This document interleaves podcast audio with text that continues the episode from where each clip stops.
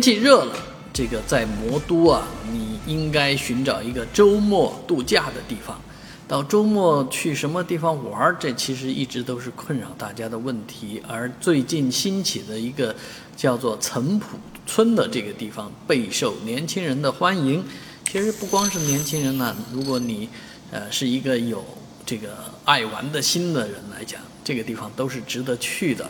啊，那岑浦村本身是因为一群年轻的白领啊，为了放松啊，在青青浦淀山湖边上寻找一处一处这个世外桃源啊，哎，就这样发现了一个现在称为啊魔都的亚马逊啊。为什么是魔都亚马逊？还是因为水呀？啊，在森林当中划船，哎，这种感觉是非常棒的。当然，这样这项运动来讲，应该说也是一项贵族运动、绅士运动啊，这个耗费不菲。但是呢，如果你要在那儿划一整天的话，还是合算的，一百五十块钱一条船，啊，一整天。当然啊，不没有运动细胞不想动的话呢，还是可以坐在岸边上喝喝咖啡、喝喝茶。当然，这里也有一些不错的网红的餐馆。